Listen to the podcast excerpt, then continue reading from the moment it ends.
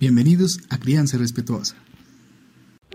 Hola, el día de hoy les traigo 10 pautas para una crianza respetuosa.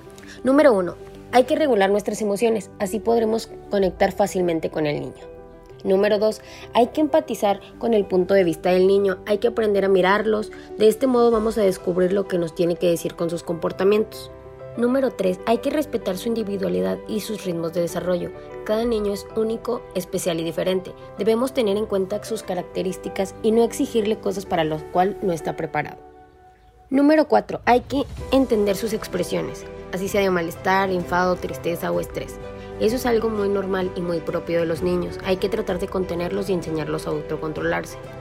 Número 5. Hay que tener acuerdos con él, los límites y las reglas, que sean claras, sencillas y consensuadas.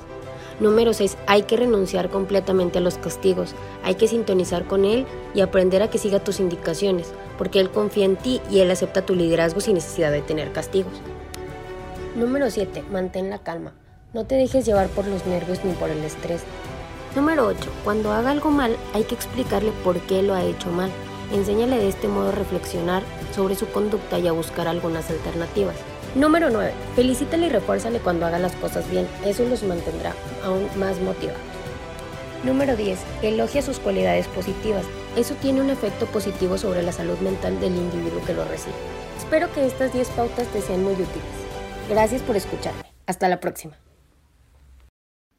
Nos vemos en la próxima emisión de Crianza Respetuosa.